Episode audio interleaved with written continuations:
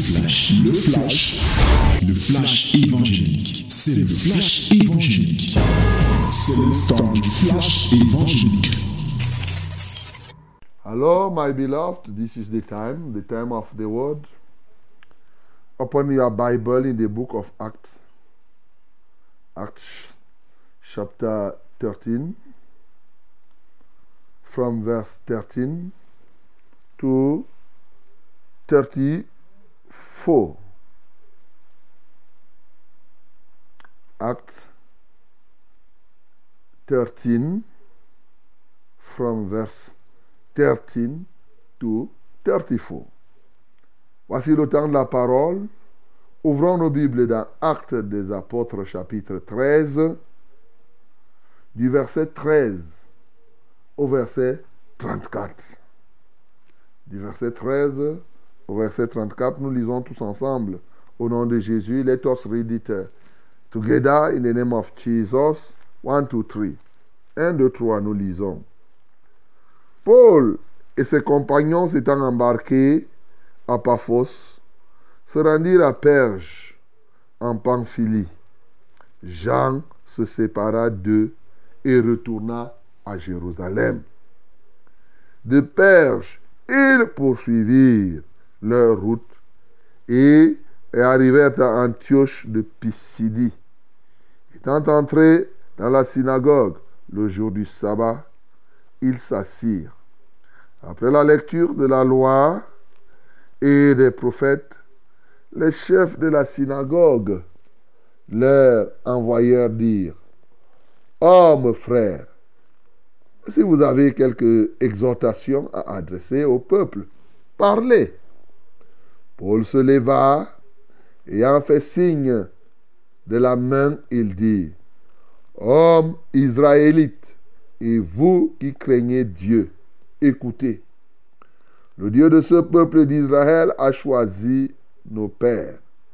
Il mit ce peuple en honneur pendant son séjour au pays d'Égypte et il en fit sortir pendant par son bras puissant. Il est nourri près de 40 ans dans le désert ayant détruit sept nations au pays de Canaan, il leur en accorda le territoire comme propriété.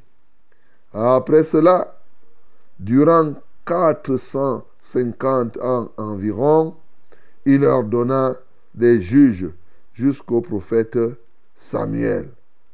Ils demandèrent alors un roi. Et Dieu leur donna pendant quarante ans Saül, fils de Kis, de la tribu de Benjamin. Puis l'ayant rejeté, il leur suscita pour roi David, auquel il a rendu ce témoignage. J'ai trouvé David, fils d'Isaïe, homme selon mon cœur, qui accomplira toutes mes volontés. C'est la postérité de David que Dieu, selon sa promesse, a suscité Israël un sauveur, a suscité à Israël un sauveur qui est Jésus. Avant sa venue, Jean avait prêché le baptême de repentance à tout le peuple d'Israël. Et lorsque Jean lorsque Jean achevait sa course, il disait, je ne suis pas celui que vous pensez. Mais voici, après moi vient celui des pieds duquel je ne suis pas digne de délier les souliers. Oh, mon frère, fils de la race d'Abraham, et vous qui craignez Dieu, c'est à vous que cette parole de salut a été envoyée. Car les habitants de Jérusalem, leurs chefs, ont méconnu Jésus et, en le condamnant, ils ont accompli la parole des prophètes qui se lisent chaque sabbat. Quoiqu'ils ne trouvassent en lui rien qui fût digne de mort, ils ont demandé à Pilate de le faire mourir. Et après qu'ils eurent accompli tout ce qui est écrit de lui, ils le descendirent de la croix et le déposèrent dans un sépulcre. Mais Dieu l'a ressuscité des morts. Il est apparu pendant plusieurs jours à ceux qui étaient montés avec lui de la Galilée à Jérusalem et qui sont maintenant ses témoins auprès du peuple. Et nous, nous vous annonçons cette bonne nouvelle que la promesse faite à nos pères, Dieu l'a accomplie pour nous, leurs enfants, en ressuscitant Jésus, selon ce qui est écrit dans le psaume deuxième. Tu es mon fils, je t'ai engendré aujourd'hui. Qu'il est ressuscité des morts, de telle sorte qu'il ne se retournera pas à la corruption. C'est ce qu'il a déclaré en disant, je vous donnerai les grâces saintes promises à David, ces grâces qui sont assurées. Amen. Voilà, mon bien-aimé, le Seigneur est merveilleux. Cette parole, nous venons de l'écouter. Hier, on a vu comment euh, Paul est parti à Paphos, du côté de Chypre, pour délivrer Serge Paul. Voilà, ce qu'on dit là, le proconsul, c'est juste pour c'est Serge Paul. Hein. Donc, comme on parle français, on dit Serge Paul. Donc, et il est parti avec euh, Barnabas, selon l'instruction du Saint-Esprit. Et c'est comme cela qu'on a compris. Il a frappé Elimas, Bar Jésus, et le proconsul a été libéré. Il a cru. Maintenant, il ne pouvait pas s'arrêter là. Il devait continuer à évangéliser, comme Dieu leur a dit de faire. Alors, pendant qu'ils se préparent, oui, ils embarquent à Paphos et pour se rendre à Perche et à Pamphylie, il y a quelqu'un qui va dire que moi, je ne pars pas avec vous. Jean-Marc. Jean-Marc va refuser et lui va dire que moi, je ne pars pas, moi, je rentre à Jérusalem. Et ce qui me marque, c'est que eux, ils vont continuer leur mission comme si rien n'était. Uh-huh. Et c'est comme ça qu'ils se sont retrouvés dans la synagogue. Oui. Et puisqu'ils connaissaient comment les rencontres du synagogue se déroulaient, ils arrivent là-bas, ils s'assiedent calmement, ils écoutent d'abord, ils voient ce que les gens sont en train de faire. Et après, on leur donne la parole. Comme on a vu des étrangers au niveau de la synagogue, on leur dit, bon, voilà quand même des étrangers, qu'est-ce que vous avez à nous dire? Alors Paul se lève là maintenant. Là, il profite pour leur parler. Il leur parle convenablement de leur histoire. Il leur parle, oui, de l'annonce de Christ, du message du salut. Il leur annonce effectivement la bonne nouvelle qu'il devait annoncer depuis. Voilà ce que nous venons d'écouter. Voilà ce que nous venons de lire. Mais bien si nous revenons à notre ligne éditoriale, ou mieux la ligne conductrice de la méditation des actes des apôtres, nous avons dit que nous recherchons les éléments qui peuvent nous aider à conquérir les âmes et les territoires. Il est évident ici que nous sommes en train de voir comment Barnabas et Paul, ou bien Paul et Barnabas, sont engagés, comme le Saint-Esprit le leur avait demandé, à réaliser la mission. Mais écoutez, ce qui me marque d'entrée de jeu, c'est effectivement la rétrogradation de Jean-Marc. Il a rétrogradé. Vous imaginez que vous êtes envoyé par le Saint-Esprit, vous êtes en train de faire l'œuvre par l'Esprit de Dieu. Quelqu'un dit qu'il vous accompagne, vous êtes ensemble. depuis de Jérusalem, ils sont partis à Antioche. Et comme on a lu, hein, Jean était avec eux. Voilà. Et maintenant, quand ils engagent la mission, Jean lui dit que non, lui ne continue pas. Il, rentre à, à Jérusalem. Et ce qui me marque dans cette affaire, c'est que eux, ils vont continuer comme si rien n'était. Bien aimé, Jean, lorsqu'on voit, il était là, il était leur aide. Mais, au fond, c'est quelqu'un qui était là depuis. Paul est venu trouver Jean. Paul s'est converti et il a trouvé Jean. Et lorsqu'on pousse loin, Jean était le cousin de Barnabas. Et donc, pendant qu'ils sont ensemble, lui, la Bible ne nous dit pas pourquoi il a rétrogradé, pourquoi il a abandonné. Mais il me semble que la Bible a fait exprès de ne pas donner les raisons. Parce qu'en en fait, le, le, fait pour la Bible de ne pas donner les raisons veut signifier quelque chose. Parce que la Bible veut nous dire, veut nous faire tirer une leçon là-bas. Mais je veux déjà dire que ce qui est remarquable, c'est que, que ce soit Paul, que ce soit Barnabas, Jean aurait pu les influencer. En ceci qu'il était un ancien, c'est-à-dire par rapport à Paul, par exemple, et même dans une certaine mesure par rapport à Barnabas. Ils auraient pu dire, voici un ancien chrétien que j'ai trouvé. Si lui, il rentre, pourquoi moi, je dois continuer? Comme c'est le cas souvent dans les églises. La maladie des anciens et des vieux chrétiens. Vous arrivez dans une église, vous vous baptisez aujourd'hui, vous trouvez des gens assis là depuis. Ils passent leur temps à chauffer les bancs de l'église.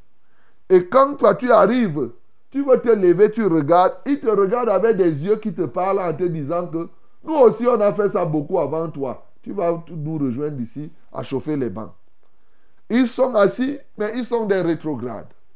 Au point où, si tu ne fais pas attention, ils vont te pousser à rétrograder. Et tu vas te dire que non, je suis quand même arrivé là où il y a les gens. Il ne faut pas que je danse plus que le rythme de la musique. Tu viens donc, tu t'adaptes à leur rythme. Au lieu que toi tu fasses ce que l'Esprit de Dieu te pousse à faire, tu t'accommodes simplement des anciennes personnes qui sont là. Souvent, ça peut être que c'est ton cousin, c'est une relation familiale. Vous êtes en train de marcher ensemble dans la foi et subitement, pour telle ou telle autre raison, la personne rétrograde. Et quelques jours après, surtout pour les femmes souvent, elle dit, ah, nous on était là ensemble, bon, comme elle regarde, bon, tu commences à, à reculer. Bien-aimé, ce matin, alors, quel élément pouvons-nous avoir ici qui nous aide à conquérir les âmes et les territoires? Vous conviendrez avec nous que quels que soient les rétrogrades que nous avons, nous devons continuer à faire ce que l'Esprit de Dieu nous demande de faire. Et dans le cadre évangélique, bien aimé, nous devons aller jusqu'au bout. Dans la conquête des âmes et des territoires est quoi? Est une affaire de détermination jusqu'au bout, de sorte que, quelle que soit la raison qui pousse une personne à rétrograder, nous ne devons pas suivre les rétrogrades. Le gain, chercher à sauver les âmes est une affaire des gens qui sont vivants. Ce n'est pas une affaire des gens qui sont rétrogrades.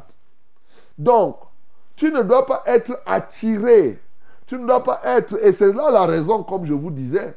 Si la Bible n'a pas donné la raison fondamentale, pour laquelle Jean est rentré, c'était que la Bible voulait nous dire que quelles que soient les raisons que tu peux avoir, aucune raison ne va justifier ta rétrogradation. Voilà pourquoi la Bible n'a pas voulu citer, quelque n'a pas voulu citer, c'est-à-dire c'est une manière de dire que toutes les raisons qui peuvent pousser quelqu'un à rétrograder sont des fausses raisons. Dieu ne prend pas ces justificatifs. Et toi donc qui es là, tu m'écoutes ce matin, tu as rétrogradé soit en accusant ceux qui étaient là, soit en accusant ton pasteur, soit parce que tu n'as pas eu l'argent de ceci, soit parce que depuis tu voulais le mariage, tu n'en as pas eu, soit parce que ceci. Toutes ces raisons-là n'ont aucune valeur devant Dieu. C'est pourquoi ici, pour ne pas se mettre à lister les raisons, parce que si la Bible avait donné la raison, quelqu'un pouvait se consacrer uniquement à dire que bon, lui, il a rétrogradé pour telle raison. C'est cette rétrogradation, cette qualité-là qui est mauvaise. Non. Quel que soit quiconque rétrograde dans le domaine de l'évangélisation, il ne trouvera pas le moyen de se justifier auprès du Seigneur. Est-ce que tu me comprends? La seule manière de faire, et vous verrez par la suite, Jean va prendre conscience de cela, on verra par la suite, et il va se repentir et va rechercher encore à ce qu'on puisse y repartir en mission avec Paul et, et Barnabas. Donc, mon bien-aimé, c'est dangereux de rétrograder dans la mission. C'est dangereux de rétrograder, oui, dans la conquête des territoires et gagner les âmes. Il est donc question de comprendre que, quel que soit, par exemple, souvent nous avons des binômes évangéliques ou bien des partenaires évangéliques, c'est-à-dire ces gens qui sont deux à deux dans l'assemblée, on vous met deux à deux et vous sortez souvent. Ce que je suis en train de te dire ici, pour gagner les âmes, même si ton binôme rétrograde, toi tu dois toujours continuer. La Bible dit que ils poursuivirent leur route et arrivèrent à Antioche de Pisidie. Ils ont poursuivi en dépit de ce que Jean, lui, il a reculé. Eux, ils ont poursuivi et ils sont arrivés. Vous savez qu'ils étaient à Antioche de Syrie et là maintenant, ils se retrouvent à Antioche de Pisidie. Donc, ce n'est pas parce que ton binôme, c'est-à-dire ton partenaire d'évangélisation, a rétrogradé que toi tu dois rétrograder. Je vais plus loin. Ce n'est même pas parce que toute une assemblée n'évangélise pas que toi seul tu ne dois pas évangéliser. Écoute ce que je suis en train de te dire. Il est possible que tu sois dans une assemblée où personne n'évangélise en dehors de toi. Mon bien-aimé, continue même si tu es seul. Alléluia. C'est ce que je veux te faire comprendre. Ne dis pas que non, dans cette assemblée, il est possible que ce soit toi que Dieu choisisse, que ce soit toi qui es doigté par le Saint-Esprit, et qui sait, tu peux même amener le réveil évangélique dans une assemblée. Il ne faudrait pas venir t'accommoder avec les gens. Tu arrives là, tu dis non, j'ai trouvé les gens. Non. Pour gagner les âmes, il faut aller jusqu'au bout, quel que soit. Ça peut être les circonstances de la vie, ça peut être des obstacles par-ci, par-là. Nous devons persévérer, tout comme nous persévérons pour que nos âmes soient sauvées. Nous devons persévérer pour que les âmes des autres soient, soient sauvées. Donc, qui qu'il soit, même si c'est ton mari qui rétrograde, mon bien-aimé, ne profite pas par là pour dire que mon mari a rétrogradé. C'est lui-même qui m'a amené ici. Si lui qui m'a amené rétrograde, n'est-ce pas moi aussi Ce n'est pas une raison. Il t'a fait connaître la vérité. Dès que tu connais la vérité, s'il rétrograde, toi aussi, il t'a amené avant. Toi maintenant, ramène-le. Il n'y a pas de problème. Oui, tu peux être là, ton pasteur a déjà rétrogradé, mais ramène ton pasteur. Ne commence pas à t'accrocher sur ça pour dire que si même le pasteur rétrograde, moi alors. Non. Je vous rappelle que Jean-Marc, là, c'est lui qui a écrit l'évangile de Marc. Voilà. Non, ce n'est pas un enfant.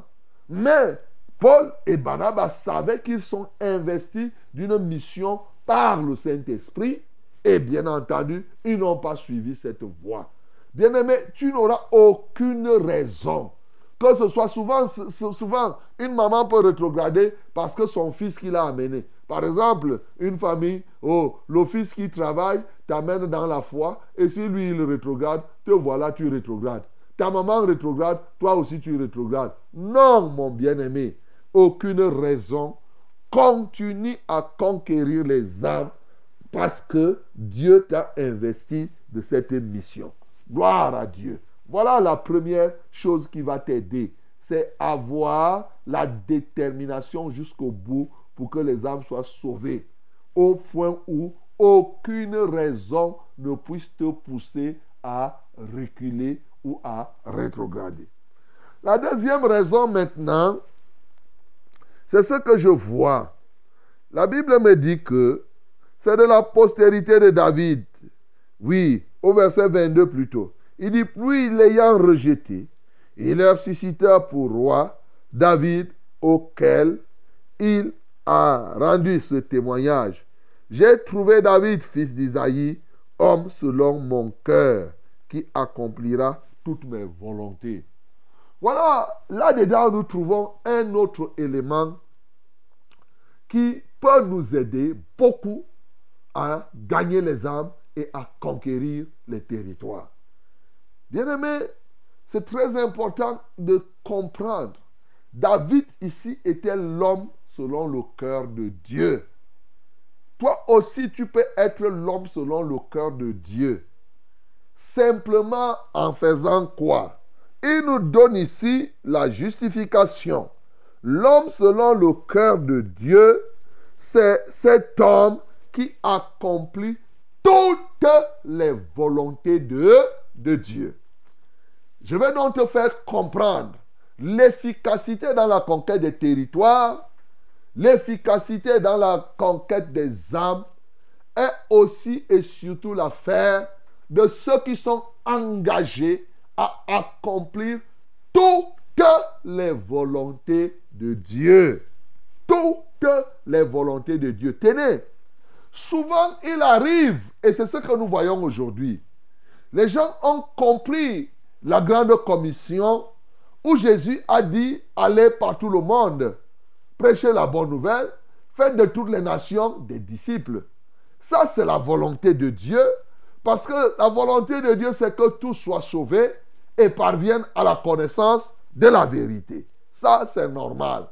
Mais est-ce que tu vas faire, tu vas t'engager à évangéliser en négligeant les autres volontés de Dieu voilà une erreur grave. Voilà comment tu peux mettre les obstacles, oui, sur ton chemin évangélique. Exemple, comment pensez-vous que quelqu'un qui refuse de vivre une vie de sainteté s'engage donc à dire qu'il va aller évangéliser et sauver les âmes? Il a choisi.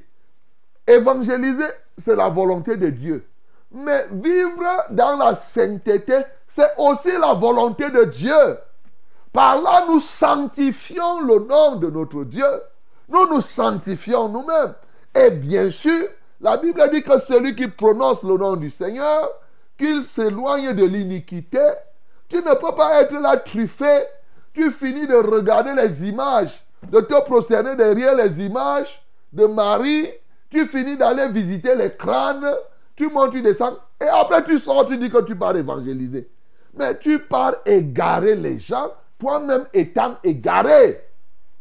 Voilà mon bien-aimé.